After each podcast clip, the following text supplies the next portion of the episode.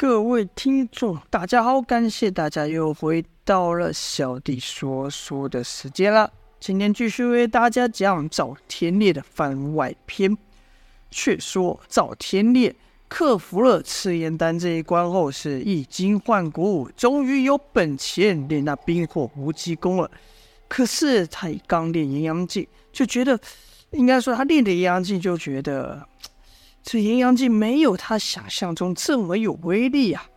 于是他便急着想让随风子也也应该说也传他修炼寒冰镜之法。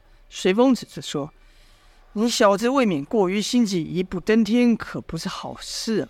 你现在连阴阳镜第一重天的程度都不到，就算让你练上寒冰镜，只怕你这好不容易练成的阴阳镜，很快就会被寒冰镜给扑灭过去。”梁月英不解问道：“怎么会呢，师傅？你不是说这冰火无极功就是靠着两股极端的冰火之力互相对抗才有所突破吗？”随风子说：“对抗，那指的是两者力量相近的情况。如果差距过大，那就变成一面倒了，还怎么对抗？”赵天烈说：“那前辈，我现在应该怎么办呢？”随风子说：“你也别心急，待你把体内阴阳镜练至。”四重天的时候再进行下一步吧。赵天烈只得答应。如此数月过去，赵天烈啊，还真对阴阳镜的掌握越来越熟练，体内的那股热流也慢慢导向赵天烈的四肢百骸。赵天烈感到说不出的畅快啊！一日，赵天烈练到应该说完全入了状况的时候，他此刻对外界是一无所感。经过这些日子啊，赵天烈已能把那阴阳镜汇于丹田。此刻他就觉得自己全身充满了力量，好像要爆炸一样。可是又有另一个感觉，那就是闷涩，好似有什么地方气息无法畅通。阴阳镜是累积越来越多，直至不吐不快。就听赵天烈一声长啸，拔地而起，一纵数丈之高。待落地后，是全身通红啊，通红。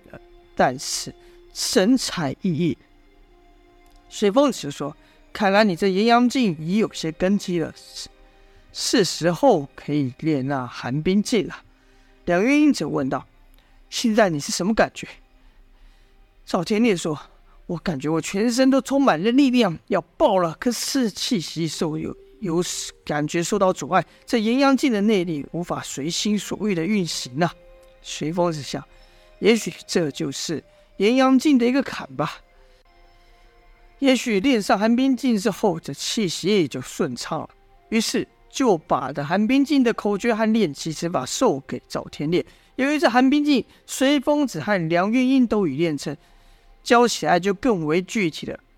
可赵天烈依法修炼，却什么都感觉不到，体内还是一团的火热。刚开始还以为。和他初练阴阳镜一样需要时间，但这次花的时间比阴阳镜更久，依旧没有任何进展。梁渊就觉得不对啊，说道：“我们都是这样练着寒冰镜的，怎么你就不可以？”随风子说：“想是他体内已有的阴阳镜，要再练这寒冰镜的难度就更大了。”梁英就说道：“或许可以用雪蛤冰晶。”赵天烈就问：“那对我练寒冰镜有用吗？”随风子想了一想。嗯，这雪蛤冰晶乃天下奇物，天下间至寒之物，或许可暂时压住你体内的炎阳劲，这样可让修炼寒冰的难度稍微少一些。于是呢，赵天烈就依法服下了雪蛤冰晶，再度练的寒冰镜，但依旧是没有进展。随风子就想，看来我们把这冰火无极功都想得太简单了。你想？哇是单练这寒冰镜，而你呢，体内有阴阳镜，要在一力深的情况下再生一极端之力，难度何止倍增啊？梁月英担心的说道：“这样下去，他岂非永远都练不成这冰火无极功？”随风子想了一会，说道：“从内修不行，那就从内外兼修吧。”这话一出。赵天烈、梁云都觉得不解，问道：“什么叫做内外兼兼修呢？”随风子说：“这岛内有冰泉，你下到冰泉修炼，借助外界的寒力，内服雪蛤冰晶，我就不信这样寒冰镜还练不起来。如果这样都练不起来的话，我想这门功夫只怕任谁都难以练成了。只是如此极端，只怕不是好事啊！赵天烈则说：“不用担心，两位不用担心，前辈不用担心，我体内有赤焰丹和炎阳镜，是热的不得了。区区雪蛤冰晶跟那冷泉就想把我给冻住，哼，不是这么容易的。看赵天打定主意，两人也不好说什么。于是几人又来到那冰火岛这洞中洞，赵天烈又是毫不犹豫的。”凑身进那冰泉中，张口就把雪蛤冰晶给服了下去。赵天烈是心想啊，就差这么一步了。要是这样都练不起寒冰镜，那这冰火无极功，我只怕是不可能练得成。之前所有的苦努力也就白费了。这次我说什么也得突破，我说什么也得把这份功夫给练成。这冰拳就已经够冷了，赵天烈还体内还有雪蛤冰晶，这一下等于把他全身都给冰住了。他体内的炎阳镜也暂时给抑制住了。赵天烈知道成败就在此一刻，赶紧练起寒冰镜。要知道这寒冰镜的练气之法，因为随风子和梁云都已练过，所以呢传给赵天烈就清楚得多，不像炎阳镜。随风子也没练过，所以只能靠赵天烈自行摸索。而赵天烈依照随风子的教导，练起了寒冰镜，很快就感觉丹田处一股寒流而起，借助外在的冰玄之力下，体内的寒力寒劲迅速茁壮起来。可就在此时，那炎阳镜也升起，两股力量就在他体内对抗了。现在，赵天烈的体内正如这洞冰火岛洞中洞的情况一样，是。冰火同源，互相对抗。寒冰镜既然起来，自然就想把炎阳镜给压下。但每次压下炎阳镜，就会以更大的力量反扑。两股力量反复的冲撞，赵天烈所经历的痛苦，已非常人所能想象啊！而每一次的冲撞，每一次的激荡，就感觉两股真气越来越强，在赵天烈的体内乱窜，不断冲撞他的周身百骸，周身大血。也不知过了多久，赵天烈突然冲出冰泉，到了岸上。只是赵天烈身体是半红半青了。水疯子介绍说道：“不好，他体内的炎阳镜失控了。因为水疯子一探，赵天烈体内的真气是充盈无比呀，在冰火两极端的真气冲撞冲冲撞下。”赵天烈的任督二脉已被打通。其实此时冰火无极功已然练成，只是赵天烈入冰泉时炎阳镜已练至四重天，而这冰火无极功在五重天前都不算困难，等到五重天后要再突破的难度就大了。赵天烈冲出冰泉时，炎阳镜已到了九重天，但寒冰镜却还没有跟上啊，所以才造成了这身体半青半红、走火入魔之境的边缘。梁云随风子立刻把寒冰镜灌入赵天烈体内，想压住、压下这赵天烈体内的阴阳镜，让他平衡一点。可是越这么做，这阴阳镜反扑之力越大。水风子就说道：“这样下去不行，我们得先松手。”水风子松手，但梁云却不松手，不断不断的将自己的寒冰镜全数灌入赵天烈体内。水风子说：“你这样是没用的，只会让他体内真气越来越不平衡。”但梁云却不放弃，好像没听到一样，继续的把灌功力输给赵天烈，因为他相信赵天烈，他要帮助赵天烈练成这门功夫，眼看就差这么一步了，梁云怎么能松手呢？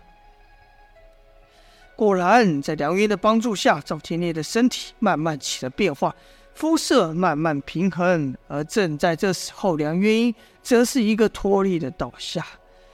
随风子赶忙扶住梁月英，这一探啊，才发现梁月英体内的功力是一点都不剩。随风子说道：“傻丫头，你怎么就把这一身的功力都给了他呢？”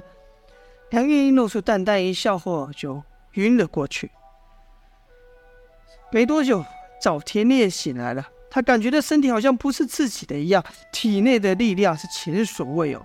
再一看梁月英倒在自己身旁，就问道：“前辈，这是怎么一回事？”随风子说：“哎呀，要不是丫头看你只差一步就大功告成，不才不惜牺牲自己的毕生功力啊！赵天烈听完，那是心底说不出的感谢啊。转过天来，梁元英的身体逐渐复原，只是没了内力，不习惯走路虚浮，全身无力。赵天烈这份感激之情也一直放在心。前阵子呢，是梁元英全力的服侍赵天烈，现在呢，则是赵天烈尽心的照顾梁元英。几个月后，随风子看赵天烈的冰火无极功已然有小成，就想试试赵天烈的功夫。赵天烈就照着，应该说使出的是他最熟悉的阴风掌法，因为毕竟虽然这内力没他原本那个内力阴风掌修炼的内力被散掉，但是出掌的方式还是赵天烈最熟悉的。这一出掌，速度威力都是胜以往百倍呀！随风子点点头，看赵天烈神功有成，便也想试试看这冰火无极功的威力到底如何，就和赵天烈对了一掌，赵天烈挺掌而去。使的是寒冰劲，而随风子寒冰劲也已练到巅峰，两个人只打个平手。只是随风子说：“试试使上炎阳劲看看，两劲同时，让我看看这冰火无极功的威力到底如何吧。”赵天烈一言就运起寒冰劲，这一下果然把随风子的寒冰劲给逼了回去。随风子说道：“这九重的炎阳劲果然厉害，不认真点，看来还真不行了。”说着，那随风子就缓缓的又伸出一手和赵天烈对掌。赵天烈就觉得奇怪，因为随风子力场传来的掌力居然是炎阳劲，而且威力和自己一模一样。赵天烈出力，随风子传来的力量就出力；赵天烈收力，随风子的力量也小。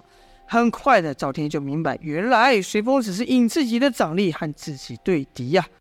如此情况，怎么可能会败呢？赵天烈心下佩服，说道：“前辈，我还是远远不及你。”随风子则说：“那也未必。你现在神功刚成就到如此境界，日后只怕是我追不上你喽。”又过了一段时间，随风子看赵天烈的冰火无极功越来越熟练，就对赵天烈说道：“现在你已经得到了你想要的东西了。”你不会就想和我一样，就一直待在这冰火孤岛上吧？赵天烈自然明白自己不可能和随风子一样就此待在这里，他还有大志想要做，便说道：“晚辈明白是时候离开了，但晚辈有一事相求，还请师父成全。”随风子就问道：“什么事呢？”赵天烈说：“我想带月英一起回去。”这时，梁月英也在旁边听到了，羞得赶忙把头低下。随风子说：“哼，害羞什么，小丫头？他就是不提，我也要赶你走。